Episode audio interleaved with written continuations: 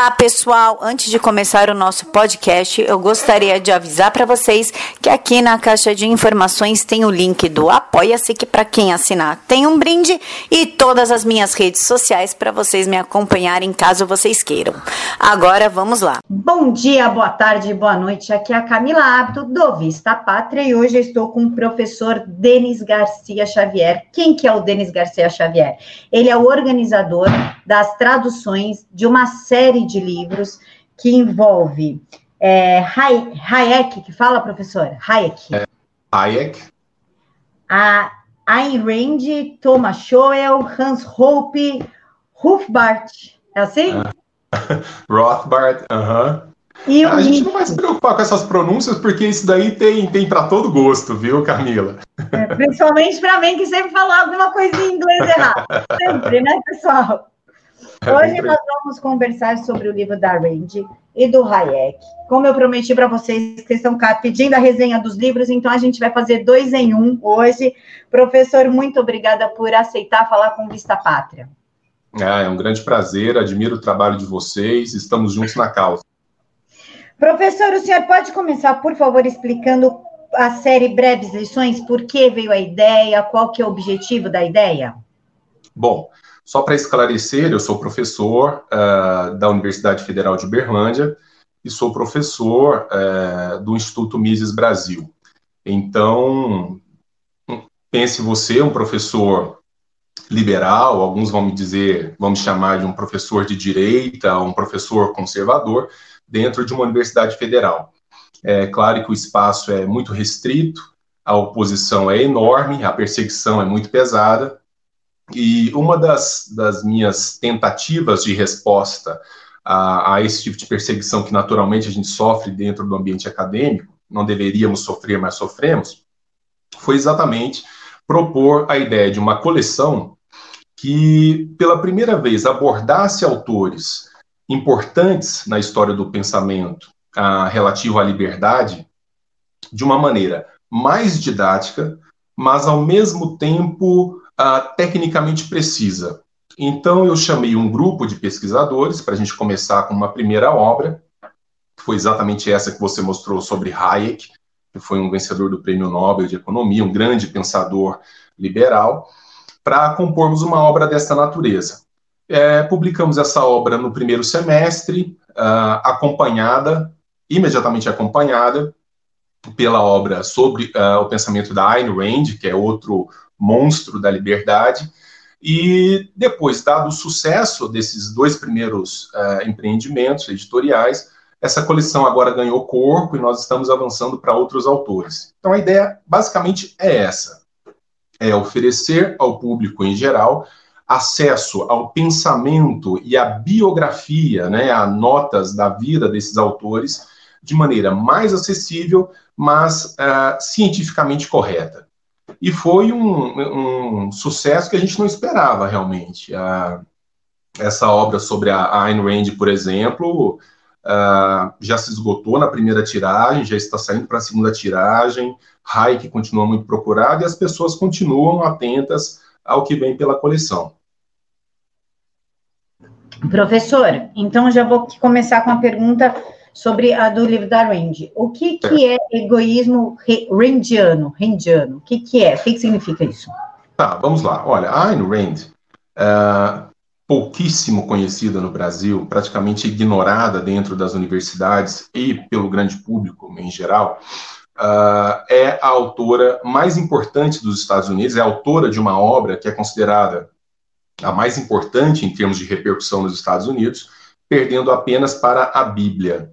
A obra chama-se A Revolta de Atlas. Uh, Ayn Rand, é, não à toa, ela foi escolhida como uma das primeiras a serem, uh, um dos primeiros autores a serem contemplados pela coleção, é de uma importância fenomenal. Uh, em primeiro lugar, porque ela vivenciou na própria pele os horrores do regime comunista. Né? Ayn Rand, ainda adolescente, sai meio que fugida da, da União Soviética e vai para os Estados Unidos, onde é naturalizada. E dali, então, ela começa a construir a sua filosofia, que é chamada de objetivismo. Bem, Uh, a filosofia dela é baseada na, numa, num combate uh, feroz contra toda e qualquer forma de pensamento coletivista e que, portanto, coloca o indivíduo, os interesses individuais, sempre em primeiro plano. Daí é uma ideia de egoísmo. É, mas só que a Ayn Rand chama atenção para o fato de que quando nós falamos em egoísmo, hoje em dia, esse termo já é carregado de, de uma de uma semântica, né, de um peso de significação bastante negativa, ela vai dizer, olha, mas egoísmo não necessariamente deve ser entendido em sentido negativo, antes pelo contrário, egoísmo nada mais é do que agir no próprio interesse, de acordo com os próprios interesses. E ao agir de acordo com os meus interesses, é, eu posso transformar o microcosmo e até o macrocosmo que, que me cerca a partir dessa minha posição individual. Então, o que ela combate, em última instância, é uma sociedade de hipócritas que nós criamos com a ideia de que nós temos que colocar o outro como objetivo final dos nossos pensamentos e ações. Né? Então, o que ela vai dizer é que, uh, eu sempre digo isso nas minhas palestras e nas minhas aulas, quando nós falamos de filosofia da Ayn Rand, quando nós falamos em egoísmo virtuoso da Ayn Rand, tem a metáfora do avião, né? Que quando despressuriza, cai a máscara de oxigênio e a ordem é: primeiro você coloca em você mesmo e depois você vai pensar nos outros. Ou seja, você tem que estar bem, você tem que se realizar nos seus interesses para que depois você coloque o outro no seu horizonte de ação. Então, essa ideia de um egoísmo, sim, mas de um egoísmo racional que coloca a, a moralidade individual do próprio sujeito como prioridade absoluta e só num segundo momento o outro aparece nessa equação. Mas aparece necessariamente, é? porque, por exemplo, se eu quero ser um grande professor, se eu quero ter uma excelente reputação como professor, quem usufrui disso? Não apenas eu, mas os meus alunos, a minha família e todos aqueles que me cercam. Então, ela inverte esse processo que naturalmente uh, nos leva aí uh, por séculos, que é de não, eu tenho que me sacrificar pelo outro, o outro é sempre mais importante, essa ideia do altruísmo. Então, isso é posto de lado e surge a ideia de uma moral individual racional. Porque depois alguém vai dizer assim, pô, o Denis está dizendo então que o ladrão, no interesse dele, vai roubar e isso está valendo. Não. São ações ancoradas numa, numa reflexão racional. Uma vez feito isso, o meu interesse vai se harmonizar com o interesse dos outros em segunda instância. Professor, o livro, embaixo do livro, o subtítulo, é Os Devaneios do Coletivismo. O que, que significa Devaneios do Coletivismo? É, nós somos criados para pensar em termos coletivistas e nós somos treinados a imaginar que ações coletivas sejam mais legítimas do que ações ancoradas nos interesses individuais. Eu mesmo conto um exemplo que aconteceu comigo aqui dentro da Universidade Federal de Berlândia, na qual eu sou professor. Outro dia, o sindicato declarou greve, declarou paralisação, o que não é nenhuma novidade. Nós tenta tentamos entrar no campus e alguém do sindicato já havia trancado o portão do campus impedindo o acesso das pessoas, o acesso normal das pessoas. E o, o sujeito do sindicato que estava na porta com um cadeado no portão lá, dizendo o seguinte: olha, não, vocês não vão entrar porque nós estamos defendendo o interesse da coletividade. Ou seja, o seu interesse individual não interessa, nós somos maiores. O grande problema é que, historicamente, quando você fala em interesse da coletividade, você fala, na verdade, em interesse de pequenos grupos que manipulam uma massa de gado apacentado de acordo com seus interesses de, de, pequenos grupos. Então a gente fala mais de uma oligarquia ou de uma pequena aristocracia e não propriamente de interesses que realmente atendam a uma totalidade.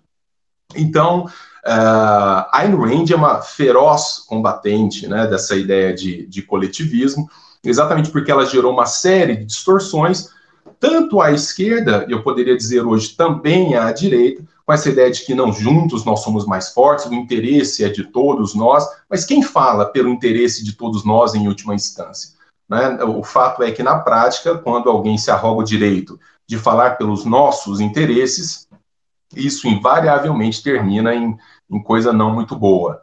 Então, é recuperar a ideia de que eu devo ter autonomia para tomar as decisões que eu acho que devo tomar com relação à minha vida, desde que isso não prejudique a liberdade do outro de fazer aquilo que bem entende com a sua própria vida.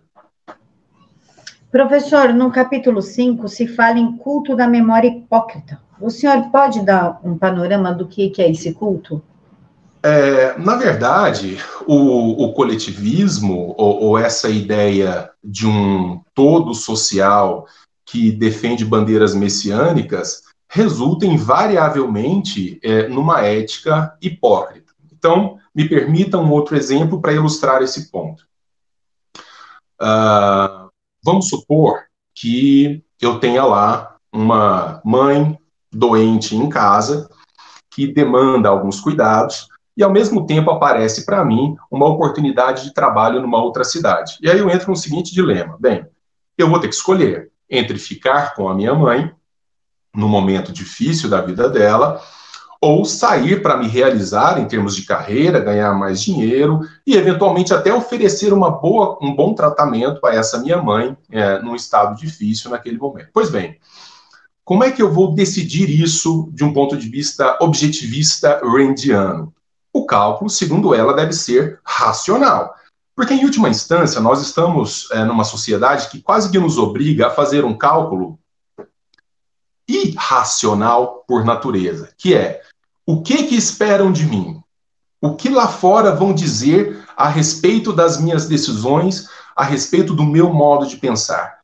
Então, na verdade, eu não estou preocupado com os meus interesses ou com o bem-estar da minha mãe, mas simplesmente com aquilo que vão pensar de mim a partir de uma decisão a ser tomada. Então, o sujeito se aniquila para ficar com a mãe contra o interesse dele legítimo de ir embora e promover a ela um tratamento de qualidade, etc. Então, uh, o que Rand está dizendo é que nós vamos nos tornando seres hipócritas, porque não há amor verdadeiro nisso, porque não há uh, um interesse real envolvido nessa decisão, mas simplesmente, de maneira muito popular, um jogar para a plateia. Quer dizer, agir de acordo com o que esperam de mim dentro de um ambiente social coletivista, que é é um primeiro passo para uma sociedade de gente hipócrita, que é, em boa medida, o que nós nos tornamos. É, eu não vou mentir que 98% das minhas decisões é o que vão pensar disso. Então, eu acho que eu estou bem inserida no que o senhor falou. Mas, Camila, na verdade, é, é o que eu disse, é uma questão de adestramento. Né? Eu sei que você tem filhos pequenos. Então, veja, na hora que o seu filho, a sua filha, está tomando um sorvete, é, lá na escolinha, o que, que a gente ensina? Menino está tomando um sorvete, chega o coleguinha, você imediatamente diz assim: Olha, já ofereceu para o coleguinha? Dá um pedaço para o coleguinha. Você não perguntou para o seu filho assim: Meu filho, você já está satisfeito? Você já, tá, já comeu o suficiente? Porque se você já comeu o suficiente, oferece agora para o seu coleguinha. Ou seja, resolveu o seu problema, você está bem com a decisão tomada, então você não cria gente hipócrita, você cria gente generosa, realmente generosa. Então, a filosofia randiana, egoísta, ela é egoísta racional porque ela cria pessoas verdadeiramente generosas e não hipócritas, do tipo, puxa, eu queria tomar um pouco mais de sorvete, mas dizendo que o certo é dar o sorvete para o outro mesmo antes de eu terminar no meu interesse. Então, o que Rand defende nesse sentido são deliberações racionais que não vão fazer de mim um sujeito que passa por cima dos outros para realizar os meus interesses. Não, mas que realiza os meus interesses em primeiro lugar e depois olhe para o outro. Né, e na, na, sociedade, pelo menos como eu fui criada, é sempre o outro acima de mim, sempre, porque senão você é arrogante, você é prepotente, você não, ah. não exerce a Bíblia, né? Você não está de acordo com os dez mandamentos. Isso cria uma, um conflito interno muito grande, um sofrimento interno muito grande, né, professor? Claro. Você tem regras impostas, rosa de mundo, mas não só por uma visão religiosa de mundo, por uma visão que pensa a ideia do altruísmo como a salvação de todos nós, né, da coletividade como um todo. Quando, na verdade, o cálculo ele é contra-intuitivo. Por que, que o discurso a, a, coletivista é tão sedutor? Porque ele é intuitivo, fala assim, não, realmente, no interesse de todos, então deve ser algo. Mas não é. O que você percebe é que as sociedades que funcionam de maneira mais ajustada, as sociedades que funcionam de maneira é, mais prudente, mais próspera, são aquelas que entenderam a importância do indivíduo em primeiro lugar, e daí a repercussão das ações individuais no todo num segundo momento. É, quando você inverte isso, que é o que nós fazemos comumente, é, você tem você tem o que nós temos, né? Nações completamente frustradas nos seus intentos, né? Você tem a era da inveja. Veja bem, uh, hoje nós calculamos a nossa relação com o outro é, quase que é, exortando a ser medíocre, né? Lá na escola, o menino que tem muito sucesso, que se destaca, é, ele é muitas vezes estimulado a participar do grupo, do interesse do grupo, né? dentro do ambiente de trabalho, quando você se destaca, o sujeito quer te derrubar. Olha, mas espera aí, eu sou parte de uma instituição, estou me, destacando, eu deveria ser uma referência para todos os outros. Não, eles querem a aniquilação do outro para a manutenção da mediocridade, um termo latino, mediocre, que é a mediania, o meio, aquela coisa bem mais ou menos. E aí nós viramos uma nação, uma nação de pessoas mais ou menos. Veja lá os efeitos disso na nossa educação. A nossa educação, em termos uh, qualitativos, é subsaariana, né? uma coisa absolutamente vergonhosa. Nós já, já estávamos numa situação grave em plano educacional há muito mais tempo. Hoje não tem mais nem adjetivo para isso, para o que nós somos em termos educacionais. Porque tudo é dor, né? Tudo a, as cotas. É. Outro dia fizeram agora é, cotas na pós-graduação estrito senso para quilombolas, transexuais. Ah, porque eu sou preconceituoso? Não. Olha, se você já tem cotas na graduação, na pós-graduação, esteja em condições de igualdade para competir, ou minimamente, né, para competir. Mas nós não gostamos da ideia de competição. Nós gostamos da ideia de que os outros venham até nós para resolver os nossos problemas. Me permita um parêntese, Camilo. Rand deu horrores agora em 2008 nos Estados Unidos, com a crise que teve lá imobiliária, no mercado financeiro, foi um horror, que o cara dorme rico, acorda pobre, o que, que eu vou fazer da minha vida? A filosofia de Rand é uma filosofia do empreendimento, é uma, uma filosofia que não aceita essa história de, ah, chororô, tadinho de mim, essa, essa geração é, leite com pera, né? É, é, de, de, tudo dói, tudo machuca, o peso da história. Que peso da história, cara? Você nasceu, vai trabalhar, vai fazer as suas coisas, né? Vai tocar os seus projetos, vai romper limites. Mas não, nós temos que cuidar da, daquilo que foi é, nos foi feito no passado, num passado longínquo que a gente nem sabe quando. Em suma, desculpa para a gente é, encostar no outro não falta. Né? Agora, a vontade de realizar anda faltando. Professor, aí entra, ainda bem que o senhor abriu esse parênteses, porque entra no que eu ia perguntar agora e eu não estava conseguindo linkar direitinho. O racismo e direitos coletivos. Como assim, racismo e direitos coletivos? Como, se existisse racismo por, pelos direitos coletivos, o que, que ela quis dizer com isso? Olha, é, a gente tem que começar no, no Brasil a dar nome, a, a, o nome que elas têm. A gente tem que esquecer o politicamente correto e, e, começar a agir em função de, da resolução dos problemas, de fato, para que a gente eventualmente se torne uma nação decente. É, normalmente não é um futuro próximo, mas um futuro que, que se pode deixar entrever aí. Uh, eu fico me perguntando, eu tenho um querido amigo, Paulo Cruz, que é do movimento uh, de apoio, quer dizer, apoia uma série de movimentos negros, entende a legitimidade da luta do movimento negro, né, entende a, a, penetração do racismo numa sociedade como a brasileira, mas ao mesmo tempo ele diz uma coisa, e eu já havia conversado com ele sobre isso, é, é que, que é o seguinte, bom, eu não vejo boa parte do movimento negro interessada na resolução dos problemas que envolvem os negros na sociedade.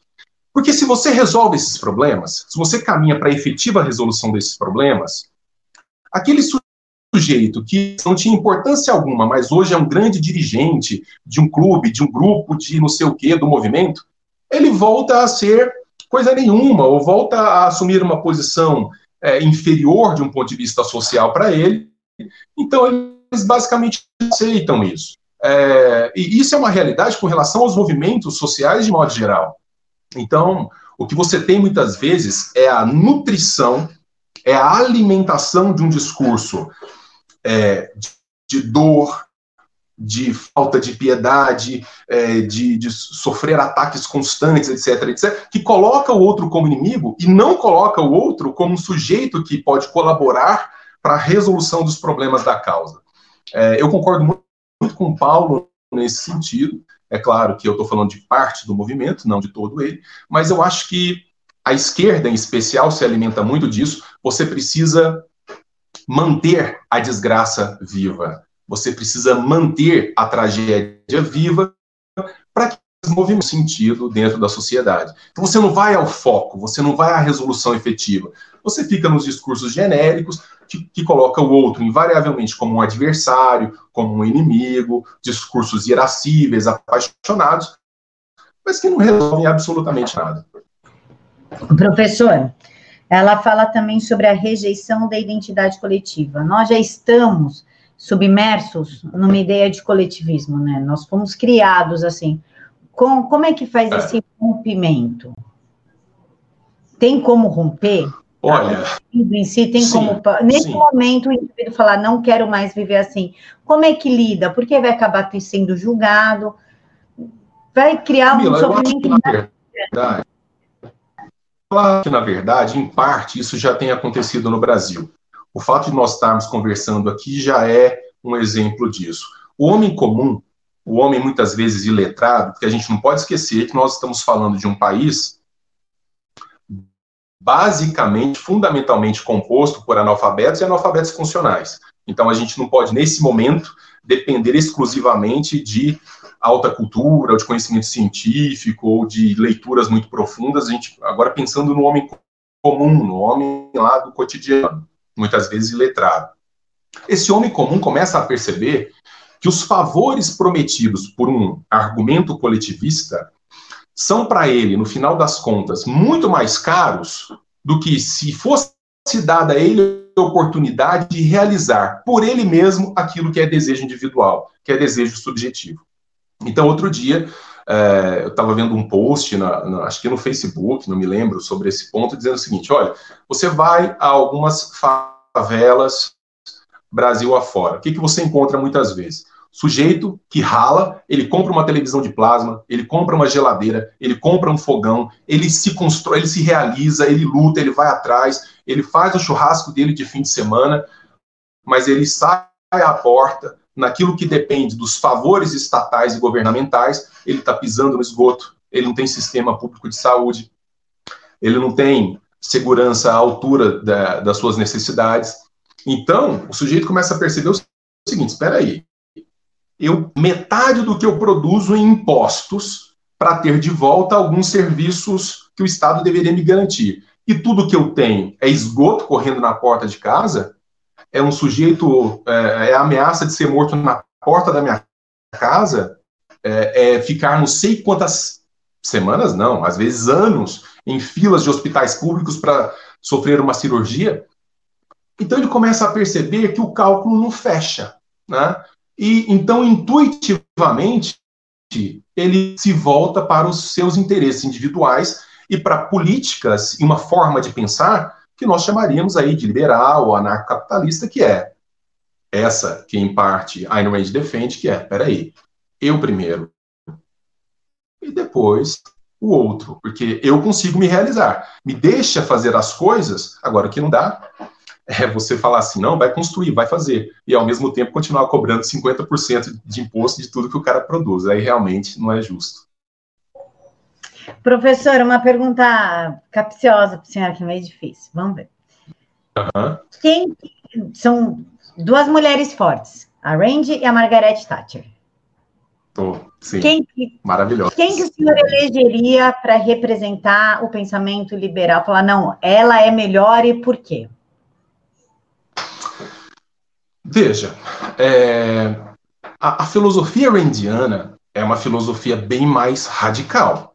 É uma filosofia que não tolera reações. Né? O que você vai encontrar em Ayn Rand é um discurso é, fortemente anti-estatista, anti-status quo, de liberdade absoluta do indivíduo, das relações que se estabelecem por contratos, no interesse individual, quer dizer, é uma pegada um pouco mais agressiva. Thatcher, por outro lado, é a representação de uma filosofia liberal mais clássica, com uma tensão uh, conservadora. Me permita uh, esse comentário. No Brasil, hoje, há uma, uma, uma, sei lá, uma disputa meio difusa, mesmo aqui para a direita, vamos chamar assim, né, de maneira genérica, aqui para o lado da direita, entre conservadores e liberais. O que é uma coisa absolutamente estúpida e sem razão de ser. Basicamente o seguinte: quando você pega um bom autor liberal, como é o Hayek, que é um liberal clássico, o que, que ele diz? Olha, na sociedade, nós vamos de ordem espontânea, na qual aquilo que funciona melhor permanece e aquilo que se mostra uh, menos interessante para a comunidade, para a sociedade como um todo, para os indivíduos como um todo, isso vai ficar. Esse é o pressuposto de uma espécie de liberalismo que leva a um conservadorismo. Um bom conservador, um conservador bem ilustrado, jamais vai defender regimes interventores. Você nunca vai encontrar um bom conservador que vai ficar lá no governo dizendo assim, o que, que o outro deve ou não deixar de fazer por força de lei. Isso não é conservador. Isso é reacionário. Né? Isso é interventor. Né? Isso é mente totalitária, não é mente conservadora. A mente conservadora é aquele cara que, por exemplo, é contra o aborto. Então ele vai militar contra o aborto, ele vai debater, ele vai participar de sessões no STF, mas ele jamais teria a coragem de defender a propositura de uma legislação que dissesse ao outro que ele deve ou não fazer com seu próprio corpo ou com o corpo do outro. Então, essa mentalidade que não é conservadora, mas totalitária, está muito presente no Brasil hoje, especialmente à direita. Tem aparecido uma galerinha aí que não é muito, é, vamos dizer assim, que não é muito diferente do extremo à esquerda que a gente combateu, que a gente continua combatendo ainda hoje. Né? São simplesmente sinais trocados interventoras. Então, bem entendido, o liberalismo, que é essa ideia de o Estado vai estar presente na nossa vida, mas apenas na estrita necessidade da sua presença, ou seja, não mais que estritamente necessário para manter vida, liberdade e propriedade privada, todo o resto ele sai, leva a uma certa visão conservadora de mundo, que é as estruturas persistem na medida em que elas se mostram mais úteis e importantes para aquela. Por isso que o bom conservador nunca vai ser contra a liberdade, porque ele entende que o que importa hoje pode não importar amanhã. Às vezes, uma regra que ele defende hoje, um modo de viver que ele defende hoje, amanhã já não faz mais sentido. Professor, coletivismo, a gente tem ideia de que seja somente de esquerda, eles que têm mania, né? Gordofobia, é, homofobia, é. não sei o que lá, fobia e fobia. E todo mundo tem fobia. E mas te, existe coletivismo de direita ou não? Como é que funciona isso? Claro, claro que sim. Veja, é, eu sou, eu não tenho nenhum problema em, em ser chamado de um, um, sujeito da direita, né? Eu acho que hoje o brasileiro já entendeu que ser de direita não é ser é, demônio, querer fome, muito pelo contrário. O que nós defendemos é, especialmente nós, aí sim, eu me sinto mais confortável com esse tema, ou com esse termo, liberais, nós liberais defendemos, são ações que historicamente são mais eficazes na luta contra a fome, na prosperidade das nações, no, na distribuição de riquezas. Então, veja, as pessoas falam assim, ah, os liberais, eles, ou essa galera da direita liberal defende uma ideologia. Eu não defendo ideologia nenhuma eu defendo coisas pragmáticas que se mostram muito mais efetivas nos seus resultados. Coisa que, por exemplo, a esquerda eh, não consegue fazer. Defende ideias lindíssimas, mas que não servem para absolutamente nada, como desespero, miséria, como a gente sabe uh, com fartos exemplos pela história. Mas se, mas se existe coletivismo de direita, certamente.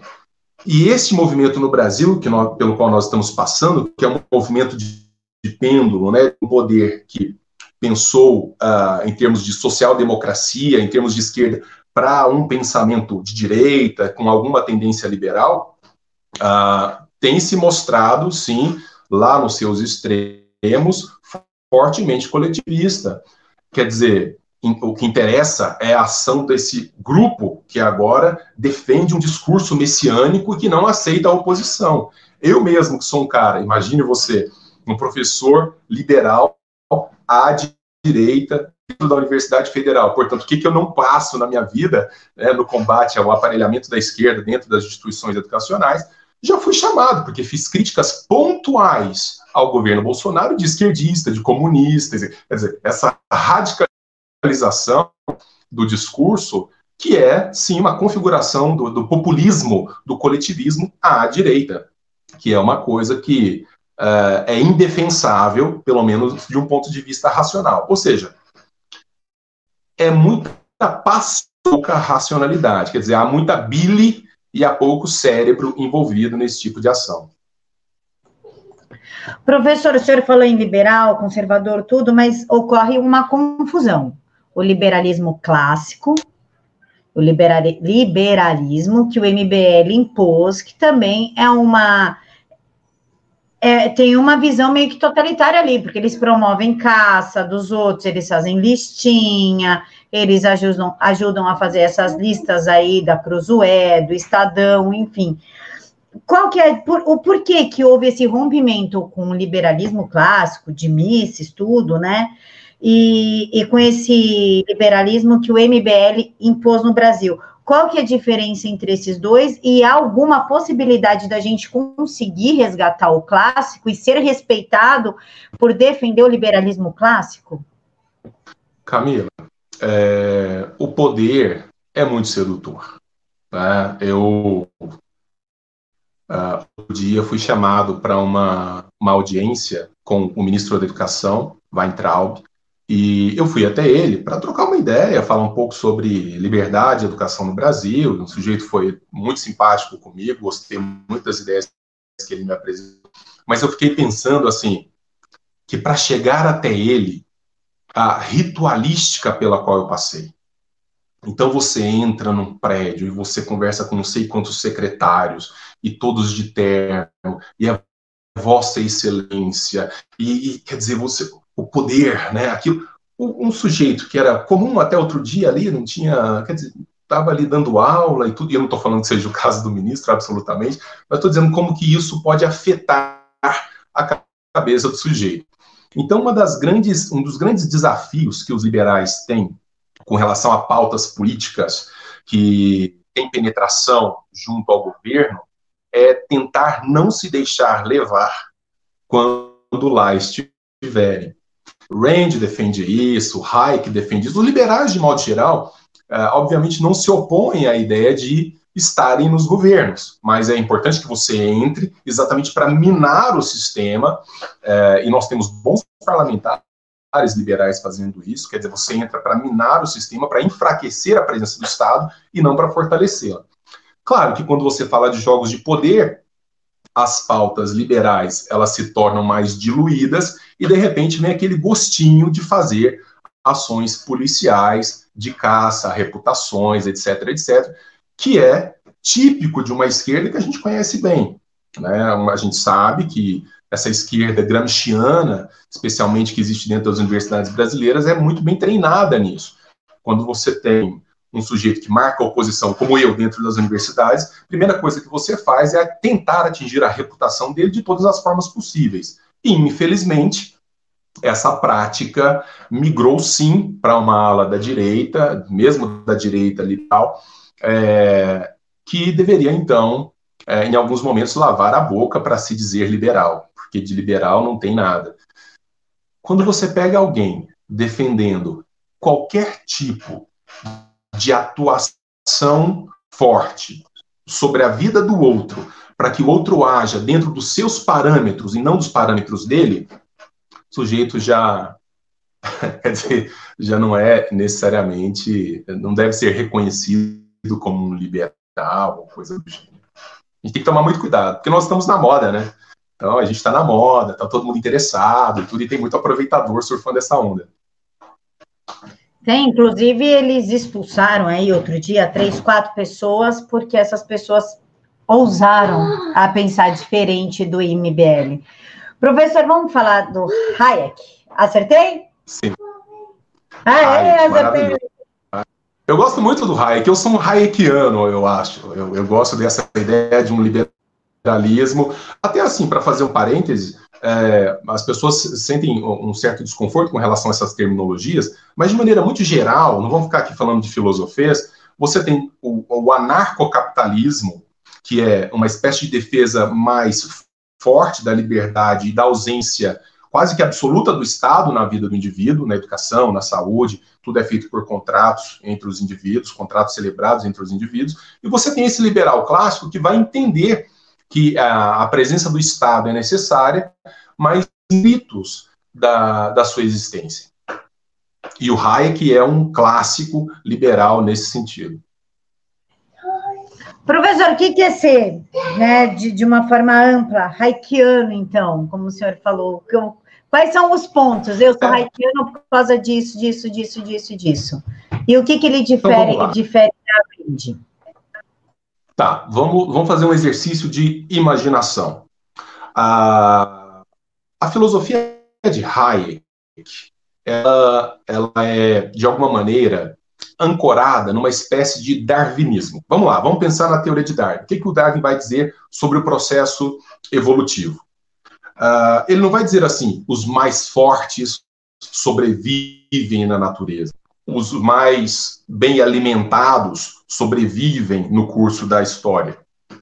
O que Darwin vai dizer é que os mais bem adaptados a situações concretas que surgem no decorrer da história são aqueles que persistem. Então, nós estamos falando de mais bem adaptados a situações concretas que são muitas vezes irrastreáveis no curso da história. Então, de repente, vem uma espécie que está muito bem, um cataclisma, sei lá, vem um meteoro, cai naquela região, é, desestrutura todo aquele bioma e outros animais que já estavam caminhando para a extinção, de repente se veem numa condição privilegiada naquele novo momento. Então, não há a evolução, não há a perpetuação do mais forte, a perpetuação do mais bem adaptado. E nós podemos transferir isso para uma visão hayekiana de mundo. Existe o que ele vai chamar de uma organização espontânea da sociedade, que você não consegue rastrear completamente. Vamos lá. O que, que vai ser importante do ponto de vista do ponto de vista empresarial, por exemplo, daqui a um ano no Brasil? Nós não temos a menor ideia. Nós podemos simplesmente assim imaginar mas nós não sabemos se daqui a três meses nós vamos estar em guerra com os Estados Unidos, nós não sabemos se nós vamos sofrer um cataclisma da natureza, nós não sabemos. Então nós simplesmente nos organizamos no decorrer de uma história que se constrói nela mesma. E o indivíduo racional, então, ele deve estar livre de qualquer amarra estatal ou governamental para se colocar melhor nessa dinâmica espontânea do curso da história. Uh, e é isso, basicamente, o que o liberalismo vai defender. Vai dizer o seguinte: olha, o Estado é importante? Sim, o Estado é importante. Vai garantir a defesa das fronteiras, a vida de cada um de nós. É, ele pode estar presente em alguns aspectos da nossa educação, ele pode estar presente em alguns aspectos outros da nossa vida, a saúde, alguns elementos é, que são essenciais para a nossa manutenção é fundamental que ele defenda a nossa propriedade conquistada pelo trabalho, pelo nosso esforço, nós temos que estar garantidos pelo Estado nesse sentido. Agora, tudo o mais não precisa de Estado, né? Nós brasileiros somos muito encostados no Estado. Então, por exemplo, Petrobras é uma estatal estratégica. Estratégica para quem? Estratégica para quem? Eu quero a minha parte em dinheiro. Quer dizer, estratégica para pagar propina, para é, esse esquema de corrupção, manutenção de, de poder estratégico governamental. Isso, quem tem que cuidar dessas coisas de empresa, quem tem que cuidar de banco, quem tem que cuidar de, trans, de transporte, de infraestrutura, é iniciativa privada. Numa visão é, é, liberal, ele está presente sim, mas é uma micropresença suficiente apenas para garantir a ordem espontânea das relações. Ou seja, não cria obstáculos artificiais para um processo evolutivo da nossa sociedade. E no Brasil a gente não aprendeu quase nada desse negócio até hoje. Não, com certeza não aprendeu, foi a nada mesmo. Aqui fala no contexto histórico do pensamento de Hayek, foi escrito pelo Lucas Berlanza, o mesmo menino que escreveu o é, Lucas é um amigo extraordinário, um menino de uma capacidade realmente incrível. Aliás, me permita fazer esse comentário. Nós temos equipes trabalhando nesses livros que são realmente extraordinárias. Bom, daí tá aí o sucesso da coleção. É, eu vou entrevistar ele amanhã, inclusive, sobre o livro dele do Lacerda, porque o livro dele também é fantástico. Que ele fala sobre o contexto histórico do pensamento de, de Hayek. O, qual, em qual contexto que, que, que, ele é, que ele é encaixado? Digamos assim, é mais. É, ele vem um pouco depois da Range, ele é baseado em Mises, ele se inspirou em Hofbauer. Em quem que ele se inspirou para desenvolver esse pensamento, esse contexto histórico dele? O Hayek, na verdade, talvez seja o discípulo mais brilhante do famoso Mises que é um dos nomes mais destacados, especialmente no Brasil, da assim denominada Escola Austríaca de Economia, que tem sua origem lá com Menger.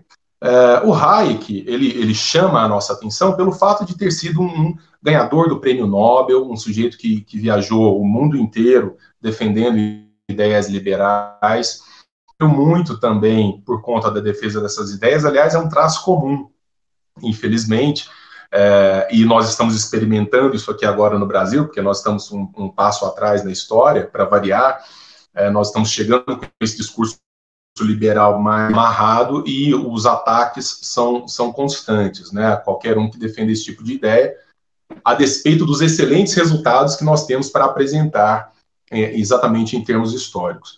Mas é, o Hayek, então, é, ele se torna uma, até o grande Roberto Campos, talvez o maior liberal brasileiro, tem uma frase famosa, não sei se ele estava trocando uma, estava dialogando com Delfim Neto à época, não sei, ele disse, puxa, eu perdi tempo, eu devia ter lido só o Hayek. Então, o Hayek é uma, é uma espécie de ícone do pensamento liberal, que, no meu entender, é, captou, ah, ah, às vezes, sim, muito bem, a importância dessa presença estatal da nossa vida, mas os limites que devem ser impostos a essa presença estatal, porque esse é um grande problema que o Hayek denuncia. Ele diz: o problema é que quando o Estado avança sobre a vida do indivíduo, retroceder é muito difícil. Então, o que a gente tem que impedir é que ele avance, porque quando ele avança, retroceder é realmente muito complicado. Tá aí a nossa história. A história do Brasil é a história do avanço estatal sobre uh, interesses e direitos individuais em nome de um Estado, de um governo que uh, basicamente nos oferece aquilo que há de pior em termos de resultados. Você sabe que, eu não estou contando nenhuma novidade, o Brasil é um dos países que oferece aos seus cidadãos uh, alguns dos piores serviços públicos do mundo. Aliás, a gente tem que prestar contas com a nossa história. Geralmente nós somos os melhores naquilo que há de pior violência, sistema de saúde, etc, etc, e nós somos os piores naquilo que há de melhor, educação, sistema carcerário, etc. Então, quer dizer, é, é, é nós temos que inverter esses polos aí, que nós nos sacrificamos muito nas mãos de, de Messias aí pela, pela... E Messias não é nenhum trocadilho, não, pelo amor de Deus. Estou falando de discursos messiânicos que nos atacaram por tempo demais. É bom deixar claro que não está se referindo ao presidente, porque vai que, né? Não. Que levanta. Não, né? é, para começar a falar assim, ah, olha lá, fez um trocadilho. Não, não fiz, estou é. falando de discurso messiânico. Professor, aqui fala em capítulo 6, a economia falibilista de Hayek. O que significa isso? Veja, é, um dos eu acho isso importante quando eu disse agora há pouco que a gente tem começar a dar nome a coisas, o nome que elas têm. quando você olha para o mundo é, e os resultados que o mundo é, nos apresenta em termos econômicos, os países mais desenvolvidos, os países menos desenvolvidos. Aí você migra para outras frentes de avaliação, os países mais educados, os países menos educados, os países mais cultos, menos cultos, etc, etc. Há um traço comum uh, que liga todos aqueles e outro traço comum que liga todos aqueles países não prósperos. O que, que liga como traço comum os países prósperos? Máxima liberdade econômica.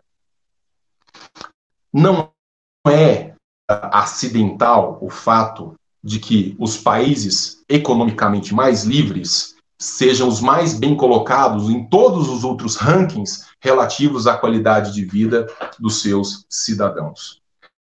E não é gratuito o fato de que, por outro lado, os países que possuem menor liberdade econômica, portanto, os países mais estatizados, mais controlados, né, aqueles países mais tomados pela burocracia, são também os países menos educados, com menores índices relativos à saúde, etc. etc. Então, é, quando nós falamos de falibilidade da economia, nós estamos falando na insistência da excessiva presença regulatória do governo, do Estado, nas relações comerciais estabelecidas entre os indivíduos.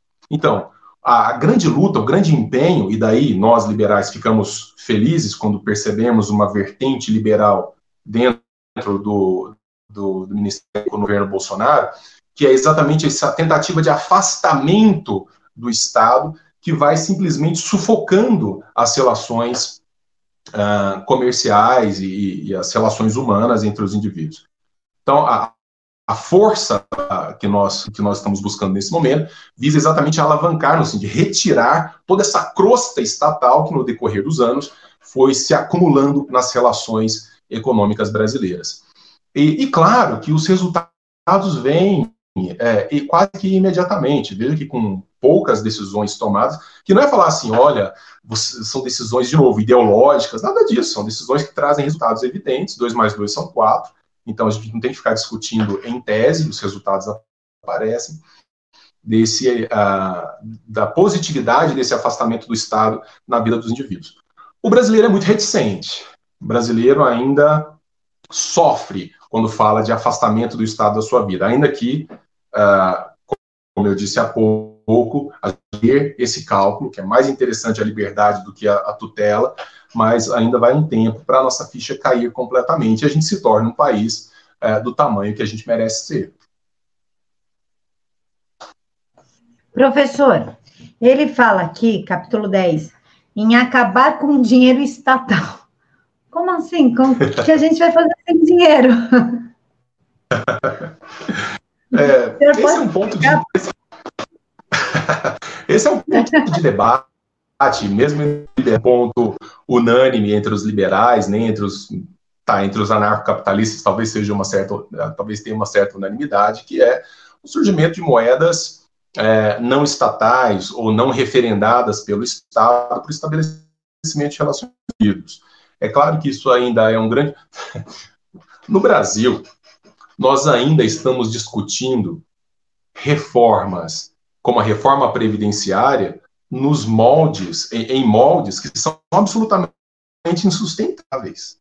Quer dizer, qualquer sujeito que entenda que 2 mais 2 são 4, vai entender também que um regime previdenciário como o nosso, mesmo com a reforma, é absolutamente insustentável, na medida em que nós estamos envelhecendo e vamos precisar de cada vez mais gente jovem para sustentar cada vez mais gente velha.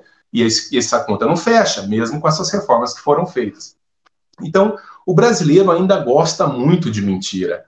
Né? Nós gostamos de mentiras, como uma, o Thomas Sowell, que é um dos autores que vai sair agora, já está, enquanto a gente conversa aqui, já está praticamente saindo da, da editora. Ele diz o seguinte: há muitos políticos mentirosos porque as pessoas querem ouvir mentiras. Porque se as pessoas gostassem de ouvir verdades, uh, não, os políticos não mentiriam. Então, quer dizer, é um, é um cálculo bastante simples. Uh, e, então, nós, essas, essas mentiras, elas soam de maneira deliciosa para a gente. Bem, e vai um bom tempo até a gente acordar desse sono dogmático. Imagine você, então, pensar em moedas paralelas, em, em, em livres relações comerciais nesse ponto. Agora, recentemente, houve o fenômeno da, das moedas virtuais, Bitcoin, blockchain, essas relações comerciais virtuais. O, o, as estruturas governamentais imediatamente crescem o olho, já querem taxar, você tem que declarar no imposto de renda. Quer dizer, foram moedas pensadas exatamente não sofrer as, os ataques do Estado, e a primeira coisa que o Estado faz é ir atrás, quer dizer, a máquina é, tem um apetite grande. Professor, o Hayek também escreveu O Caminho da Servidão, que também é um capítulo que consta aqui. Tem esse e consta aqui também de uma forma mais sucinta, né? O que, que ele quis dizer com o caminho da servidão? O senhor pode. Eu posso tirar proveito do senhor e tirar perguntar duas, dois temas desse livro, claro. então? Aqui. Claro, claro. Veja, é, a resposta a essa pergunta um pouco passa por tudo que a gente tem conversado desde o começo. Uh, eu vou tentar responder a essa questão referente ao Hayek, o filósofo que todos aí já ouviram falar, uh, que é Kant. O Kant tem um texto chamado O que é o esclarecimento. É um texto que todo mundo devia ler antes de morrer. Se morrer sem ler esse texto, é, você perdeu a viagem. Tem que ler. E é um texto curto, chama o que é esclarecimento. Ele vai dizer o seguinte: até um dado momento da nossa existência, nós ah, somos, até por dever natural, nós somos tutelados. Então você tem filhos pequenos. Até uma certa idade biológica, você precisa tutelar essa criança. Você não vai chegar numa criança de 4 anos e dizer assim: você? Quer fumar? Quer beber uma cachaça? Você não faz isso. Você tutela essa criança e vai dizer: olha, você vai beber no máximo suco de fruta. Água e suco de fruta. Você já estabelece isso, você tutela a vontade da criança, porque o intelecto dela ainda não, não está suficientemente desenvolvido para que ela tome as suas próprias decisões. Mas chega um momento no qual a natureza te livra e diz assim: assuma o seu próprio entendimento, o seu próprio intelecto e as responsabilidades decorrentes das suas decisões. E fazer isso é, atingir, é, é buscar o esclarecimento. Só que esse movimento não é simples, porque o que acontece no mais das vezes é que pessoas que atingiram a possibilidade biológica de fazer uso do próprio entendimento, da própria racionalidade, dos seus atos de vontade, preferem se submeter à vontade do outro para tocar a própria vida. Então, a metáfora que ele vai dizer é você ficar sendo puxado pelo carrinho por um outro que está governando o seu destino. Isso é muito confortável. Ser tutelado é muito confortável, porque de alguma maneira você lava as mãos com relação aos resultados do caminho percorrido. Só que o preço que se paga por essa preguiça e por essa covardia de se colocar, ou de não se ter, portanto, coragem de colocar o pé fora do carrinho, é, especialmente enquanto nação, muito alto. Muito alto. Por tempo demais sermos conduzidos por vontades que não são as nossas. O brasileiro não é um povo da esperança, não é um povo bom, não é um povo amoroso, é um povo passivo. Nós somos preguiçosos no que diz respeito aos nossos objetivos de nação. Não existe povo maravilhoso e nação que não presta. Nós somos a nossa nação. Quando a gente olha para o que acontece nos nossos estados, para o que acontece nos nossos municípios, os descalabros políticos, isso somos nós, nós enquanto povo. Então a gente fica se tratando com muita indulgência, ah, nós somos maravilhosos, os políticos é que não prestam, bom, eles não vieram de Marte, tanto quanto eu sei. Eles são a representação clara de um modo de proceder típico de uma população.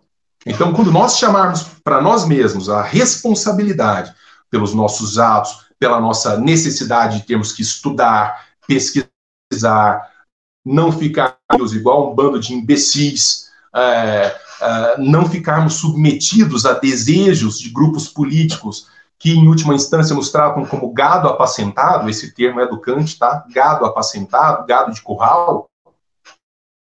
aí a gente começa a virar um pai de verdade. Mas por enquanto, muitas vezes o que eu vejo é só a vontade de trocar de coleira. Né? Você tira a coleira de um lado, coloca a coleira de um novo mestre para ser conduzido pelo curso da história. Coisa que nós deveríamos repensar. Professor, para aproveitar minhas duas perguntas que eu prometi, então eu vou fazer uma pergunta bem grande, tá? Eu cumpro as duas perguntas. Aqui no livro, capítulo 4, 5, 6, ele fala em planificação. Um, ele fala a ine inevitabilidade da planificação, planificação em democracia e planificação em Estado de Direito. O que, que significa ah. planificação? Planificação significa tragédia. Planificação é tragédia. Se você se lembrar da minha resposta relativa à, à ordem espontânea em Hayek, que eu disse, então as relações. Tá, eu vou dar um exemplo ridículo, mas que ilustra. Uh, você pode ter um cara que estudou, estudou idiomas, fez cursos de. se preparou nas melhores instituições universitárias, foi para o exterior, fez curso, fez MBA, uh, é, se preparou para abrir um negócio. Ele montou um produto e vai tentar vender esse produto.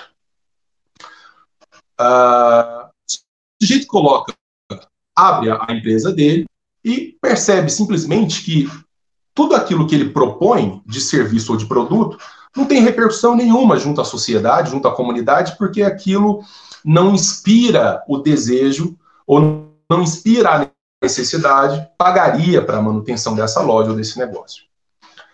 Por outro lado, o que acontece muitas vezes é que o sujeito cria uma coisa acidentalmente para resolver um problema, um pequeno instrumento ou um, um pequeno aplicativo, um cara que não fez MBA, um, ele simplesmente intuiu que aquilo podia ter valor para as outras pessoas e que as outras pessoas estariam dispostas a pagar é, por aquele produto que ele está produzindo.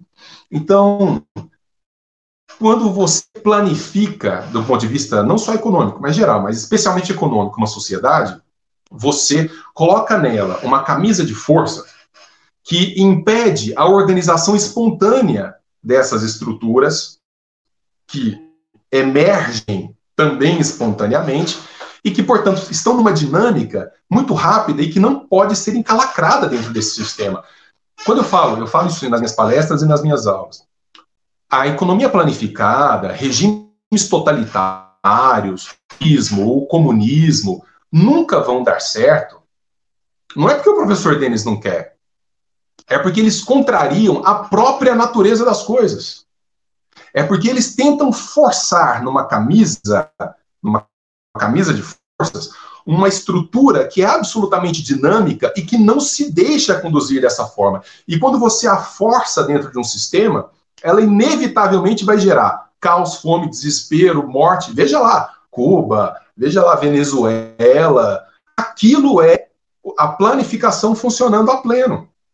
Né? Então você tem que afastar as estruturas de amarra e deixar fluir o plano. Outro dia, nós passamos por uma maravilhosa. O Brasil tem umas coisas extraordinárias. O, o governo Dilma meteu o caminhão nas estradas a torto e a direito. Abriu o crédito, o cara pegava qualquer 20 reais que ele tinha na carteira, dava de entrada no caminhão e eu vou para a estrada, vou fazer minha vida. Só que é o seguinte, tem caminhão demais rodando. Tem um excesso uh, de oferta de serviço, não há demanda para tanto caminhão e tanto caminhoneiro, portanto, o que você tem, inevitavelmente, é a quebra de parte daqueles que adotaram esse caminho para tentar sobreviver. É matemático, estava desenhado, é só, é só ver. Tudo que você cria de benefício, tudo que você cria de restrição no plano econômico de maneira artificial, causa tragédia. Aí o que, que os caras fazem? Desesperados, param os caminhões nas estradas e exigem valor mínimo de frete garantido pelo Estado. Quem paga isso? Quem paga isso? Claro que vai sair do meu bolso, do seu, do outro. Não existe almoço grátis. O brasileiro tem que acordar para isso. Né? Eu sou de uma universidade federal e eu fico vendo as universidades federais assim: pública, gratuita e de qualidade. Isso é, pra, é uma história para neném é, ninar, isso é história para boi dormir. Não existe nada gratuito. Né? Um aluno de universidade custa para o bolso nosso, aí, pagador de impostos, aí, que somos todos nós, a, a bagatela de 3 mil reais por mês em média. A cabeça. Isso é gratuito para quem? É gratuito para ninguém. Né? Então, nós temos que começar a perceber que, puxa vida, será que a gente não pode buscar outros meios de financiar essa máquina? Será que não seria melhor a gente eu sei que o que eu vou falar é, é, é, triste, porque eu sei que existem famílias, existem pessoas que são sustentadas por. Vai quebrar. Vai quebrar. Não tem como você sustentar artificialmente um modelo. Então, você pode até ver lá o, o ministro Tarcísio fazendo o máximo esforço, o governo usando eufemismos. Vai quebrar, vai quebrar, porque se não tem demanda, a máquina quebra. Tem caminhão em excesso. E assim para todas as outras coisas. Você não cria falsas demandas sem pagar depois um alto preço por isso. Que nem o Uber, né, professor? Quem começou no Uber se deu bem, depois foi enchendo, enchendo, enchendo. Agora os caras só reclamam. Não Eles é, ganham... isso aí é... Não tem muita demanda. Eu tenho queridos amigos lá no... É, eu tenho queridos amigos no Instituto Mises Brasil, a gente é, troca muita ideia sobre isso. E veja, é, a gente tem que reconhecer isso. A vida não é fácil.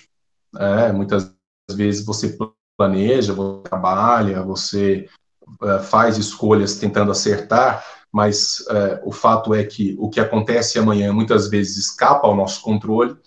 É, não é aceitar isso passivamente, deitar no sofá e, e assistir sessão da tarde, não é isso.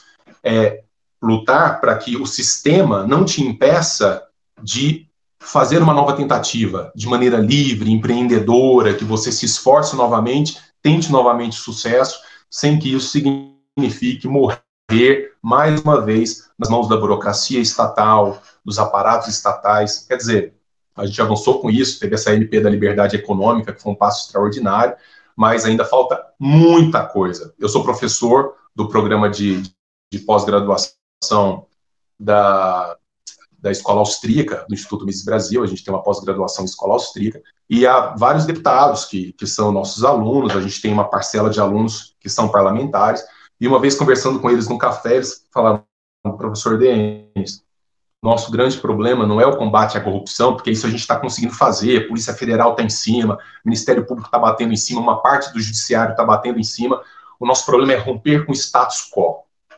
É, os interesses é, de governantes que estão lá e quando você fala para tirar um certo privilégio, o cara arrepia, não aceita de jeito nenhum.